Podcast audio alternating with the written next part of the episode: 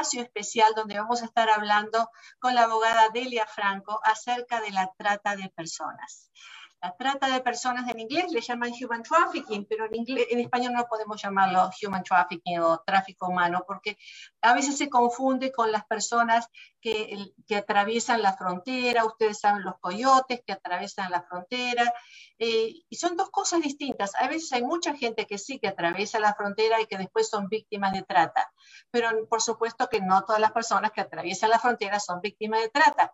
Víctimas de trata es aquellas personas que son coercionadas, que son extorsionadas, eh, que, les exigen hacer algo como si fueran esclavas de otra persona, como que fueron, algunas son vendidas, increíblemente, pero hay personas que son vendidas, que, que las compra la gente para la explotación. Y la explotación, muchas veces pensamos en la explotación sexual, sí, esa es la más creo que la más aberrante, ¿no? Cuando una persona la venden a otra para para que sea prostituta o, para que hagas eh, favores sexuales, que lo hemos visto mucho últimamente en los medios de comunicación. Por suerte se ve mucho más y la gente está mucho más informada que en el pasado. Pero de todas maneras sigue ocurriendo todo este tipo de tragedias humanas. Y no solamente la explotación puede ser explotación sexual, sino también explotación laboral. Sabemos que hay mucha gente, por ejemplo, en el campo de la agricultura o, mucha gente que trabaja en fábricas o, en, personales de servicio donde se las explota. Y con explotación, claro que me, va a gustar que nuestra abogada Delia Franco nos dé una explicación más certera legalmente de qué se trata, pero en general hablamos de personas que son forzadas a hacer cierto trabajo, que a veces ni les pagan, o sí les dicen, bueno, te voy a pagar esto, pero tengo que descontar por el lugar donde estás viviendo porque le ofrecen vivir en un lugar terrible, o por, la comida, eh, te voy a cobrar la comida, al final esa gente nunca termina pagando eh, su deuda, o aquellas personas que dicen, bueno, mira, eh, te voy a traer a los Estados Unidos donde vas a tener un trabajo excelente, vas a ganar dinero, le vas a poder mandar dinero a tu familia, tus hermanos van a poder ir a la escuela, van a progresar gracias a tu trabajo, y resulta que cuando llegan acá los explotan terriblemente, los amenazan, o los trabajos que le dijeron que iban a tener no los tienen, eh, miles de cosas que ocurren. También eh, lamentablemente he visto mucha gente que, que va a través de la frontera buscando una vida mejor y que los secuestran y que los mantienen aislados para pedir restitución de un familiar de aquí de los Estados Unidos para que les paguen, para que les paguen a, estas eh, personas que han secuestrado a, esta pobre gente que han buscado solamente vivir un poquito mejor, obtener un lugar donde trabajar. Esas personas también son víctimas de trata, de, trata, víctimas de trata. Antes le llamaban tratas de blanca, pero ya eso de blanca ya dejó de existir, porque ya sabemos que de cualquier raza puede ser. Generalmente en un país donde hay mucha población afroamericana, pues las personas que van a ser explotadas sexualmente generalmente son blancas y al revés, donde son blancos de, de color, o sea, que buscan las personas más exóticas. ¿Y saben cuál es la edad promedio en cuanto a explotación sexual? 12 años. 12 años. Bueno, no se imaginan ustedes la tragedia que eso puede ser en víctimas eh, tan jóvenes. Sabemos que quienes están más a riesgo de ser victimizados son las personas que están sufriendo quizás en sus hogares. Eh, penurias económicas, los jóvenes que salen, salen de la calle, se van de sus casas porque hay violencia o por el tema que sea, se van a las calles solitos, no tienen protección, y sabemos que dentro de 48 a 96 horas, en ese plazo tan cercano de tiempo va a haber alguien que le ofrezca algo donde va a caer como víctima de trata. Sabemos también que la población LGBT, o sea, homosexuales, transexuales, esos jóvenes que los padres le dicen, ya no quiero saber nada más de ti, vete de acá, salen a, la calle y ellos van a ser explotados muy fácilmente. También personas que usan drogas porque necesitan de la droga y van a hacer lo que sea para conseguir esa droga, esas personas van a estar más expuestas tenemos de 700 mil a 4 millones de personas por año que son explotadas sexualmente. ¿Sí? Esos números tan grandes, tan grandes son los que actualmente tenemos. Y por eso es que el gobierno de los Estados Unidos está haciendo todo lo posible para eh, terminar con este tipo de, de tragedia humana. Y hay muchas leyes que protegen entonces a las personas para que eh, si están pensando que están, algo así les está ocurriendo para poder cuidarlas y prevenir de que esto siga pasando. En Casa de la Familia tenemos un programa muy especial para víctimas de trata, donde les damos a consejería acerca de salud mental, donde les ayudamos emocionalmente a que superen los traumas que son realmente muy severos cuando uno ha vivido este tipo de trauma. Pero tan así importante todo esto es como eh, ayudarlos a, que estén en, una vida más saludable familiar y en la sociedad, como que ustedes sepan también que eh, el gobierno anticipa de que se puede ayudar a las víctimas de trata con ofrecerles una residencia en el país. Y para eso es que tenemos a la abogada Deila Franco, para que nos explique qué es lo que se puede hacer en este tipo de situaciones. Sabemos que hay distintos tipos de visa, tenemos mucho que aprender, Abogada Franco, el micrófono es suyo. Muchísimas gracias. Primeramente, gracias por la invitación, doctora Nogales. Es un placer siempre estar con usted. Y este, este punto es muy, muy importante. Yo estoy muy feliz que lo estamos exponiendo porque la visa T, visa, visa de tráfico básicamente, es un tipo de alivio migratorio que desafortunadamente no se usa lo suficiente. Entonces, el estar aquí, el dar esta información, ojalá que las personas que han sido víctimas de este trato tan, tan severo, este, tomen ventaja de este alivio migratorio o si conocen a alguien, por favor, díganles y que escuchen este, pues, este seminario acerca de la visate porque es muy, muy bueno porque como le digo, no se usa lo suficiente. Voy a hablar un poquito más acerca de las estadísticas de todo esto al final de, esta información. Ah, pero si está bien con usted, podemos empezar. Adelante, claro que sí, queremos saber. Tenemos mucho que aprender. Este es el PowerPoint o la información básicamente que vamos a hablar. La visa T, como le digo, es una visa para víctimas de tráfico humano y vamos a ser muy específicos ah, para no confundirlos con aquellas personas que usan un coyote para entrar a los Estados Unidos. Ahorita voy a mencionar la diferencia. Yo soy la abogada Delia Franco, abogada de inmigración de Franco Law Group, un bufete de inmigración. Bueno, un segundito. Ok, el contenido de nuestra presentación, vamos a hablar del origen de la ley, cuáles son los beneficios, quiénes son los derivados, porque no solamente es para la víctima, sino que los familiares se pueden beneficiar a raíz de este alivio migratorio. También queremos saber quién califica, qué es el tráfico humano, cuáles son las diferencias entre, como les digo, una persona que simplemente quiere entrar ilegalmente al país o una persona que es traída a los Estados Unidos para explotación sexual o laboral y cuáles son los puntos, qué requisitos son para que se le otorgue la visa T. Y son cuatro. Vamos a hablar de esas cuatro, que es, por ejemplo, ser sobreviviente, cooperar con la policía y sufrimiento extremo. Vamos a hablar de los puntos favorables de esta visa T y las estadísticas. Y al último, ciertos recursos que pueden usar este, para familiarizarse un poquito más de este alivio migratorio.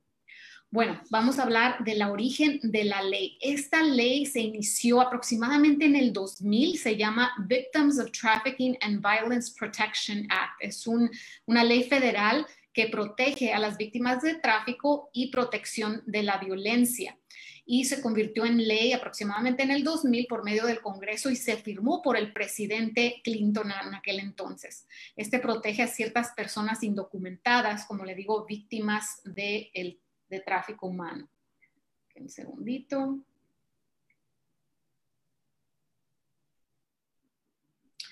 En el 2002, la razón que esta ley se creó, en el 2002 hubo aproximadamente 50 mil personas traficadas ilegalmente a los Estados Unidos por razón del tráfico humano. La mayoría eran mujeres y niños. Entonces, a raíz de esta necesidad de protegerlos es que se inició esta ley. Bueno, vamos a empezar a hablar acerca de los beneficios. ¿Qué pasa si uno aplica para la visa T y se le otorga la visa T? Número uno, es un estatus totalmente legal en Estados Unidos por cuatro años. Es una visa para estar legalmente en el país, cuatro años. También se les otorga un permiso de trabajo por cuatro años, por lo cual pueden tener su seguro social, trabajar totalmente legal esos cuatro años. Después de tres años con la visa y con el permiso de trabajo, pueden aplicar para la residencia de 10 años en este país y eventualmente, obviamente, la ciudadanía. También tenemos beneficios federales para refugiados, por ejemplo, asistencia económica, estampillas y entrenamiento de empleo en particular, ciertos estados también dan ayuda adicional aparte de la federal y también oportunidad de peticionar a ciertos familiares en Estados Unidos. En California, algo también muy particular es que antes de aplicar para la visa T se les puede otorgar cierta ayuda gubernamental. Entonces, por ejemplo, ocho meses de asistencia económica, medical y estampillas. Entonces, esto no solamente es beneficioso para aquellos que apliquen, pero hasta antes de aplicar, simplemente demostrando una intención de aplicar, pueden ser beneficiados de alguna manera, por lo menos en el estado de California. Muy bien, esos son los beneficios. Como ven, son muy fuertes. Ok, ¿y cuál otro beneficio tiene? Puede ayudar a sus familiares. Si usted fue víctima de tráfico humano, y aplica para la visa T, también pueden aplicar familiares. Si usted es mayor de 21 años, su esposo o esposa y sus hijos menores de edad de 21 años, menor de 21 años, pueden ser derivados de esta aplicación y obtener estos mismos beneficios. Si el aplicante es menor de 21 años, pueden beneficiar a una más familiares. Son el esposo, esposa, hijo menor de 21, también los padres y hermanos y hermanas menores de 18 años. Y también un punto muy importante es que si el aplicante, no importa la edad, hay peligro actual a raíz del tráfico humano, pueden calificar los padres, los hermanos menores de 18 años y los derivados, que sean hijos a pesar de ser adultos. Entonces se expande si el peligro todavía existe a estas personas también.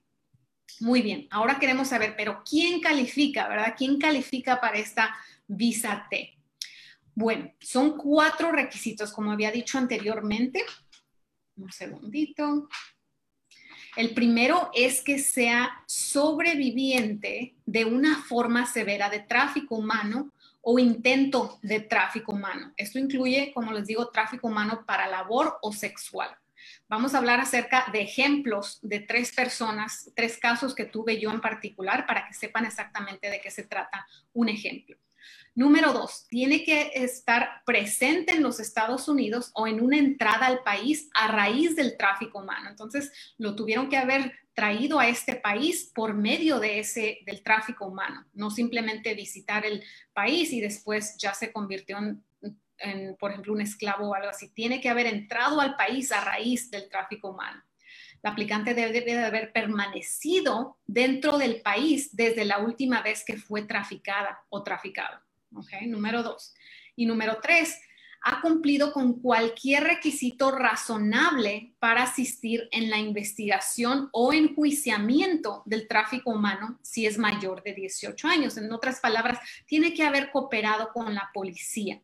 Pero este requisito no es tan fuerte como lo es para la visa U y voy a hablar de eso en un minutito. Y es una de las razones que la visa T es uno de mis alivios migratorios favoritos porque no es necesario reportarlo a la policía. Ahorita voy a entrar en detalle el por qué y no es absolutamente necesaria una certificación T, certificando la cooperación. Bueno, y por último, tenemos que comprobar lo que se le llama sufrimiento extremo a la persona que está aplicando, si acaso lo deportan del país, si acaso no le dan este alivio migratorio para quedarse legalmente en el país. Entonces, esos son los cuatro puntos. Muy bien.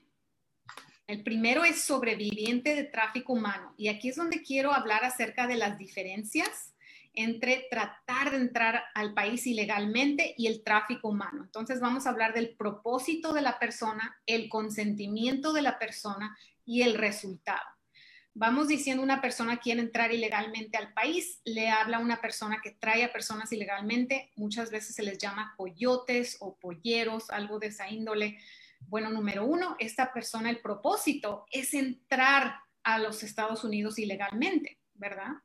y esa persona está dando consentimiento a entrar a los Estados Unidos. Y el resultado es que termina entrando a los Estados Unidos y ahí eh, se acaba básicamente la transacción. El tráfico humano es muy diferente. El propósito es reclutar, transportar, albergar o proveer a una persona a la fuerza, coerción o fraude con el propósito de explotación. Quieren tomar ventaja de esta persona. Ese es el propósito. Segundo, el consentimiento. Pudo haber tal vez dado consentimiento al principio, pero se convierte en nulo por el abuso o coerción de los traficantes, de las personas que lo traen al país. Y por último, se involucra una explotación continua, sino que no termina al entrar a los Estados Unidos, sino que sigue adelante. Tal vez están encerrados en, un edificio donde tienen que trabajar, no los dejan salir a la luz, los tienen amenazados, tienen sus documentos de viaje, cosas de esa índole donde continúa y muchas veces también tienen una deuda, pero voy a hablar eso en detalle, pero la explotación continúa a pesar de que ya llegaron a los Estados Unidos. Entonces esas son las diferencias entre los dos. Muy bien. Ok. Y el tráfico humano es como un tipo de esclavitud de hoy en día.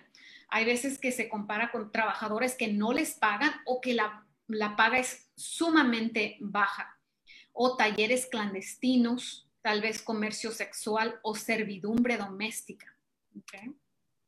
Muy bien. Uno de los indicadores del tráfico humano, estas son buenas preguntas porque pueden dar una señal de que esta persona tal vez sea víctima de tráfico, de tráfico humano.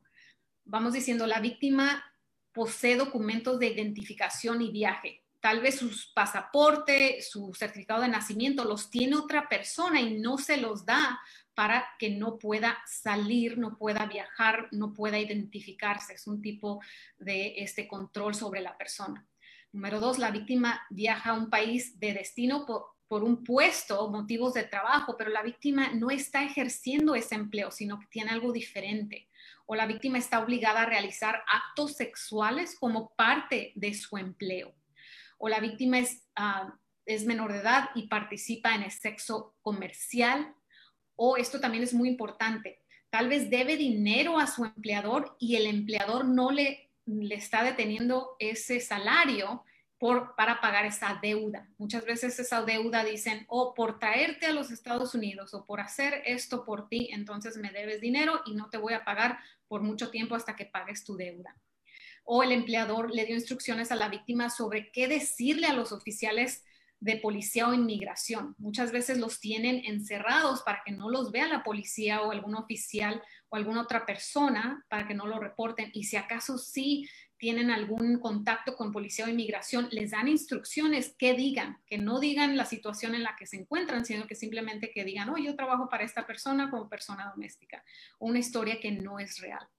Ah, puede la víctima abandonar su empleo o situación libre. Esto es muy importante. Si la persona se siente con libertad de irse, entonces, si no se siente con libertad de irse, es una muy buena indicación que es víctima de tráfico. También hay guardias en el lugar de trabajo o albergue o cámaras de videovigilancia para asegurarse de que nadie escape. Y por último, la víctima goza de libertad de movimiento o pueden ellas contactar libremente a su familia, a sus amigos o pueden socializarse o participar en servicios religiosos. Si no los, les permiten esta libertad, es una indicación muy buena de que es tráfico humano. Bueno, eso es lo primero, ser sobreviviente de tráfico humano. Número dos, para calificar, el aplicante debe haber llegado a los Estados Unidos a raíz del tráfico humano. Como les estaba diciendo, es muy importante que los hayan traído a raíz de y con ese propósito del tráfico humano. No pudo haber llegado por medio de un familiar y después aquí se convirtió en esclavitud. No califica para la visa T. Tuvo que haber entrado al país y no salir desde la última vez que fue traficado a raíz de ese tráfico humano. Número dos. Muy bien. Y número tres, la cooperación con la policía. Esto es algo muy similar a la visa T. Este es un requisito, pero es muy diferente a la visa U porque no es requerido al 100%, solamente si es razonable cooperar con la policía. Vamos diciendo que esta persona está tan traumada emocionalmente, psicológicamente, que no quiere decirle absolutamente a nadie. Entonces, ese trauma es tan severo que no le puede decir a nadie, menos a la policía. Y ese trauma se puede comprobar. Entonces, no es necesario cooperar con la policía, tampoco si la víctima es menor de 18 años o tal vez le impidieron salir y no es posible reportar esto a la policía o fue después de hace varios años. Entonces, esta cooperación con la policía, a pesar de ser un requisito, no es absolutamente necesario. Pero si no, no cooperó con la policía, tenemos que explicar el por qué. ¿Por qué no era razonable en aquel entonces reportarlo a la policía? Tal vez fueron amenazas, tal vez fue un trauma muy severo. Se tiene que explicar el por qué. No solamente no podemos cooperar con la policía, sino explicar el por qué. Ese es el requisito número tres. Y número cuatro, tenemos que comprobar cómo es que vamos a sufrir si acaso no nos dan este alivio migratorio. Aquí se va a explorar, por ejemplo, cómo van a sufrir emocionalmente, psicológicamente, si los sacan de los Estados Unidos, los deportan de los Estados Unidos. Tal vez tienen problemas médicos que aquí tienen una, ah, una manera de, de, ayudarse en ese problema médico y en su país de origen no van a tener esos mismos recursos. Entonces, ¿cómo va a sufrir si lo sacan del país? Tal vez tiene oportunidades económicas aquí en el país que no tienen su país de origen que también se pueden explorar, o familia en Estados Unidos, o raíces, o amigos en Estados Unidos que van a abandonar y no van a tener ese apoyo si se marchan del país. Tal vez tienen una carrera o han estado en la escuela en Estados Unidos y esta misma educación no se puede revalidar en su país de origen. O peligros en su país de origen. Tal vez hay algún narcotráfico, hay algunas gangas, este, cosas de esa índole que se pueden explorar que usted va a sufrir si regresa a este país y se expone a más peligro todavía y cómo está aportando a los Estados Unidos. Está involucrado en su comunidad, está ayudando a personas de bajos recursos, está haciendo voluntariado, está eh, participando en la religión. Todo esto, cómo le va a afectar si no está en el país. Y por último, la ayuda comunitaria. Entonces, estos son los cuatro puntos para establecerse este, y para someter una aplicación de la visa T. Muy bien, ahora lo que voy a hacer, voy a dar ejemplos, son tres ejemplos que han sucedido en la vida real. Le hemos cambiado a los nombres y este, para que se den una idea cómo funciona. Entonces, por ejemplo, aquí tenemos a Indira Karimova. A los 19 años ella se convirtió en víctima de trata de personas después de casarse con su primo segundo y traído, traída a los Estados Unidos. Después de su matrimonio, ella y su esposo se mudaron a los Estados Unidos antes de establecerse en Tyler, Texas, donde alega que fue sometida a años de abuso. Casi una década después de su entrada inicial a los Estados Unidos, a Karimova se le otorgó una visa T. Karimova experimentó la trata a través de un matrimonio concertado, otros quedan atrapados bajo deudas insuperables como parte del tráfico laboral, pero ella en particular fue un sufrimiento este, de violencia doméstica continua. y ese es uno de los ejemplos. Número dos tenemos a Erika. Ella nació y vivió en Chapala, México. Ella trabajaba como doméstica en una casa de americanos retirados en Ajijí, México. Ah, paseando en Chapala conoció a una señora llamada Paola que visitaba temporalmente de turista de los Estados Unidos. Después de establecer esta amistad, la señora Paola le ofreció que se fuera a los Estados Unidos con ella. A la señora Paola le dijo, que ella le podía ayudar a pagar unas personas que la trajeran ilegalmente a los Estados Unidos y ya en Estados Unidos había muchas oportunidades de trabajo. En particular, ella pudiera haber ayudado a personas que necesitaban ayuda doméstica o con sus hijos o con sus padres mayores y le prometió encontrarle trabajo y oportunidades en Estados Unidos que no tuviera en México. Erika se emocionó y estuvo de acuerdo y se marchó con la señora Paola. Al llegar a los Estados Unidos, inmediatamente la señora Paula le quitó su pasaporte y todos sus documentos de identidad ilegal y le dijo que no podría salir de la casa donde iba a trabajar. Si acaso llegaba alguna persona o la policía a la casa, que simplemente dijera que trabajaba de doméstica, pero sin más detalles. Pero al salir estaba totalmente prohibido. La señora le dijo que cómo tenía que pagar que ella tenía que pagar la deuda del coyote y tenía que trabajar para ella de gratis unos años hasta que terminara de pagar la deuda. Solo le daba 20 dólares al día. Este es un ejemplo igual real de uno de nuestros clientes. el último es Pedro. Pedro intentó entrar a los Estados Unidos ilegalmente. Se, se embargó, la, ah, fue atrapado desafortunadamente por la patrulla fronteriza, lo detuvo y lo deportó casi inmediatamente. La patrulla fronteriza de Estados Unidos lo devolvió a México por medio de un túnel donde normalmente dejan a las personas que deportan. Al salir del túnel, Pedro unos hombres encapuchados salieron de una camioneta blanca y lo pusieron una bolsa negra en su cabeza. Lo metieron violentamente a la fuerza en esta camioneta.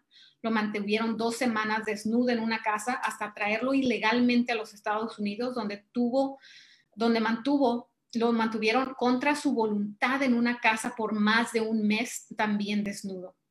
En esta casa lo obligaron a hacer el aseo y asistir a los hombres que los tenían detenido ya que parecía que eran traficantes de drogas y de personas, y también lo abusaron sexualmente y lo obligaban a hacer actos sexuales contra su voluntad. Después de un mes, él se pudo escapar. Estos son tres ah, ejemplos que tenemos. Muy bien. Ok, ahora voy a hablar acerca de los puntos a favor de la visa o cosas positivas. Número uno, este, es la cooperación solamente tiene que ser si es razonable, no es absolutamente necesaria y si la persona o la víctima es menor de 18 años, no es necesario cooperar con la policía.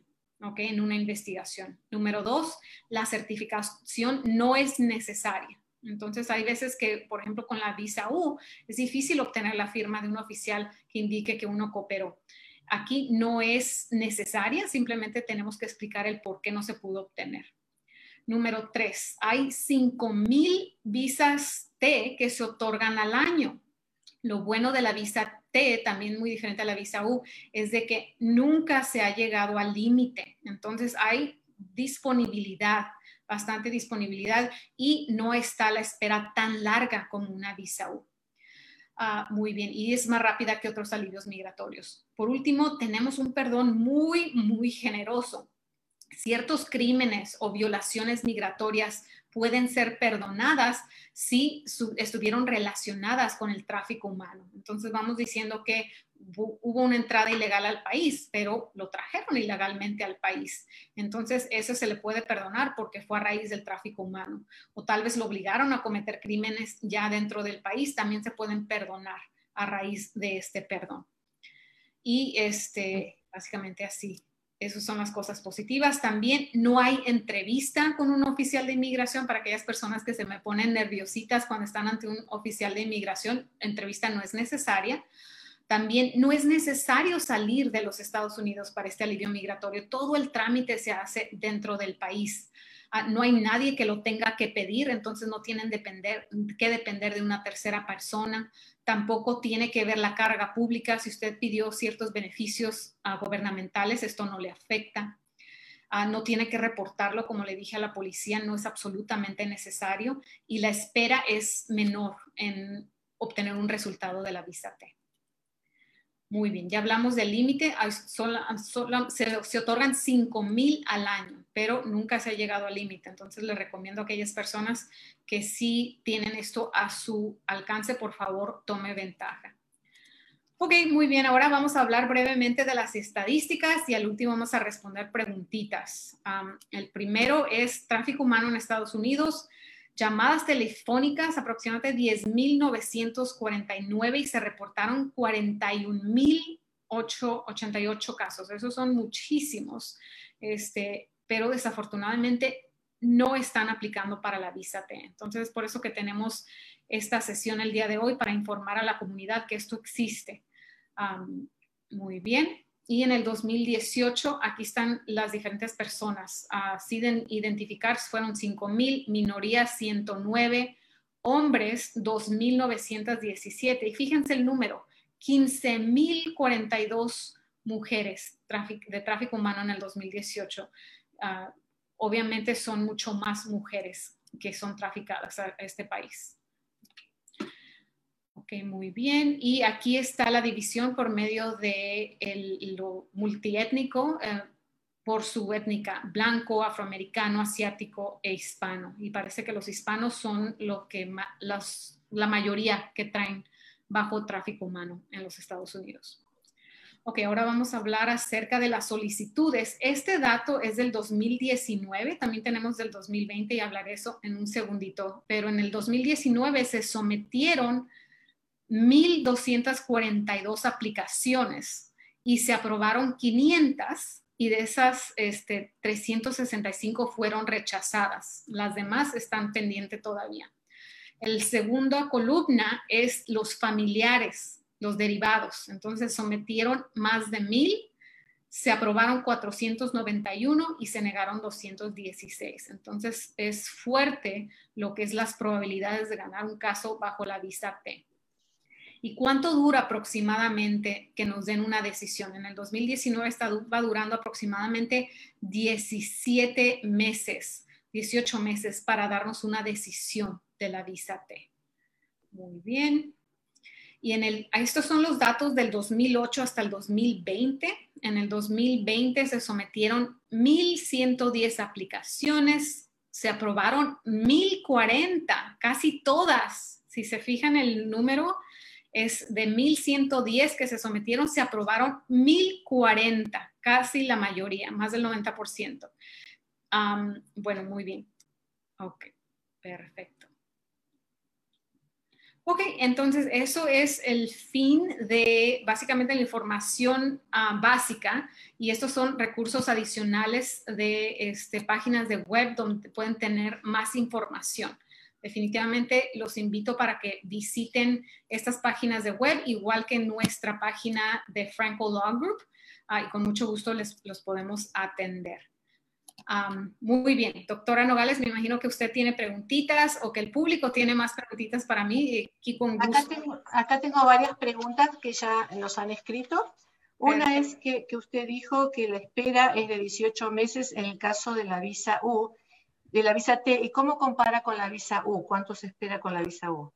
La visa U son como un promedio de 5 y es probable que incremente ese número a seis años, como cinco o seis años, la espera para dar una decisión. Comparado con 17 meses es blanco y negro, muy mucha la diferencia. Entonces, si usted fue víctima um, de tráfico, esta sería una mejor alivio migratorio. Recuerde que también puede aplicar para la visa U como por ser víctima de tráfico humano. Puede ser um, por las dos pero como es más rápido, yo recomiendo la vista T obviamente uh, primero. Muchas gracias. La otra, la siguiente pregunta es, ¿qué tiene que hacer una persona que tiene miedo a reportar porque se siente amenazada o porque tiene miedo de que vayan a, a tomar una retaliación por denunciar? Mi recomendación es, si se puede, siempre reportar el crimen que se está que se está cometiendo en su contra. ¿Por qué? Por su seguridad, por la seguridad de, la, de su comunidad y de sus familiares. Pero sabemos que no se puede. Ah, bueno, la razón que lo recomiendo es porque también fortalece su aplicación de la visa T.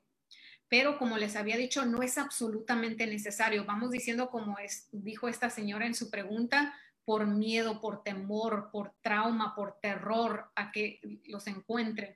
No se puede reportar o no, no tienen la, no, pueden físicamente ir a la estación de policía por ese trauma, no es necesario. Simplemente se tiene que explicar con lujo de detalle por qué no se reportó. Y generalmente lo que yo hago es obtener la ayuda de, como la doctora Ana Nogales y su organización para que establezcamos el trauma. ¿Por qué es que le impidió a esa persona buscar ayuda de la policía? La otra pregunta es si hay algo que se pueda hacer en este país para proteger a las víctimas potenciales en el país de origen. Esta persona dice que es de Guatemala y que le amenazaron que le van a hacer daño a su familia en Guatemala si ella los denuncia. Ok, bueno, aquí si el crimen ocurrió en su país de origen, hay otro alivio migratorio llamado el asilo. Si la vida de esa persona, de sus familiares, está en riesgo en su país de origen y el crimen se, se cometió en otro país, entonces la visa T no nos funciona. Sería un tipo de asilo y con mucho gusto podemos hablar acerca de eso. Hagan simplemente una consulta en nuestra oficina y con mucho gusto lo atendemos. La visa T es para crímenes que ocurrieron dentro de los Estados Unidos. Entonces, como no está la persona, solamente me está escribiendo, lo que yo entiendo es que ella está aquí y que le están amenazando de que no eh, reporte ella nada aquí porque le van a hacer sino daño a la familia en Guatemala. Oye, entiendo. Ok, entonces, este, como le digo, no es absolutamente necesario reportarlo, especialmente cuando hay un temor o un miedo o una amenaza como existe. Entonces, se puede someter el paquete sin ah, reportarlo a la policía, pero se tiene que explicar con lujo de detalle. Otro punto también muy importante es que hay personas que fueron víctimas de, de tráfico humano que quieren aplicar para la visa T y tienen su esposo, su esposa en su país de origen, tienen sus hijitos menores de 21 años en su país de origen. Ellos también califican como derivados. Entonces, si les otorga la visa T, ellos van a poder entrar a los Estados Unidos totalmente legal como derivados de la aplicación principal de la víctima del tráfico humano. Magnífico. La otra pregunta que tengo aquí es, ¿por qué niegan la visa T? ¿Cuáles son las condiciones por las cuales, más comunes por las cuales lo niegan? Bueno, se necesita tener esos cuatro puntos. Entonces, vamos diciendo que la persona realmente no fue víctima de tráfico humano. Tal vez fue algo que se pudo haber interpretado, pero para el oficial de inmigración no lo considera. Entonces, esa puede haber sido una razón. Tal vez la persona, ah, vamos a ver, no no puede comprobar sufrimiento extremo si lo deportan del país. Tal vez no tiene raíces suficientes en Estados Unidos, entonces esa puede haber sido una razón. Tal vez crímenes cometidos que no fueron relacionados con el tráfico humano, que simplemente se cometieron en el país, puede ser una razón también. Hay varias razones, este, pero las probabilidades de que se otorgue una visa T son altas, siempre y cuando califiquemos para los cuatro puntos que mencioné anteriormente. La otra pregunta es, ¿qué pruebas hay que presentar para demostrar que uno fue víctima? Ok, generalmente es, muchas de estas personas y muchos de nuestros clientes desafortunadamente no tienen mucha evidencia. Entonces, Nuevamente usamos a personas expertas como la doctora Nogales, como psicólogos, psiquiatras, consejeros, terapistas que establezcan este trauma. Tal vez personas que conocen a, esta persona y vieron el trauma que sufrieron o tal vez también fueron víctimas de, estas, estas personas que los trajeron a raíz del tráfico humano. Entonces puede ser a raíz de testigos, a raíz de comprobantes ah, de, expertos y si hay alguna evidencia documental también. Hay veces que, por ejemplo, en uno de nuestros clientes agarraron a esta persona que le hizo daño. Entonces tenemos ah, artículos del, periódico, este, tenemos un récord criminal de la persona que le hizo daño, etc. Entonces tal vez podemos buscar a las personas, si recuerdan el nombre, si los pueden identificar. Cada caso es un mundo, pero sí, definitivamente hay otras maneras si no tienen documentos ah, para comprobarlo. Ok. Y la otra pregunta es, ¿cómo, eh, en caso de acoso sexual en el trabajo, cómo puedo yo distinguir si es acoso sexual o trata, explotación en el trabajo? Ok, necesita haber entrado a los Estados Unidos a raíz del tráfico humano. Entonces, si usted simplemente obtuvo un trabajo aquí en Estados Unidos y está siendo explotada por labor o por actos sexuales en su trabajo, mi recomendación sería la visa U, porque ha sido víctima de un crimen laboral o un crimen sexual dentro de su trabajo. lo que es el ser víctima de trata tuvo a ver que venir, eh, haber venido de su país de origen o de otro país a raíz de ese tráfico humano y tiene que ser continua lo que es la explotación. Eh, y puede ser a raíz de, cortarle su libertad, no darle su salario, cosas de esa índole. Entonces, en este caso, yo diría que sería mejor aplicar para la visa U por ser víctima de crimen laboral o sexual, pero no para la, visa T, no tengo más preguntas aquí, pero realmente eh, hay mucha gente que no sabe que está siendo explotada, que piensa que tiene que tolerar ciertas cosas y estar agradecida. De que le dan trabajo, que le han dado la oportunidad para estar aquí en los Estados Unidos o que tienen miedo que por decir algo lo vayan a deportar. Así que realmente yo creo que es muy importante que siempre consulten con un abogado como la abogada de la Franco para que realmente ustedes sepan qué es lo que tienen que hacer o qué es lo que no tienen que hacer, porque a veces hay gente que hace cosas cerradas y hay gente que no hace lo que tiene que hacer por temor y el temor nos paraliza. Así que es muy importante que consulten, consulten con alguien de confianza como la abogada Delia Franco para que les pueda dar las respuestas y que ustedes puedan hacer las, eh, los movimientos más inteligentes como para que puedan tener la residencia en este país. Ah, mucha gente corre muchos riesgos muy importantes, muy, muy, muy terribles volviendo al país de origen o volviendo aquí a, México, ¿no? Mucha gente que viene de Centroamérica buscando eh, llegar a los Estados Unidos y tienen que regresarse a México y ahí tienen, eh, están expuestos también a muchos tipos de problemas serios. Así que siempre es importante estar informados, ya ven, hay mucha información muy valiosa y bueno, si necesitan más información, comuníquense con la abogada Dila Franco, ahí tienen ustedes en pantalla el número de teléfono de ella, como también tiene su dirección de email.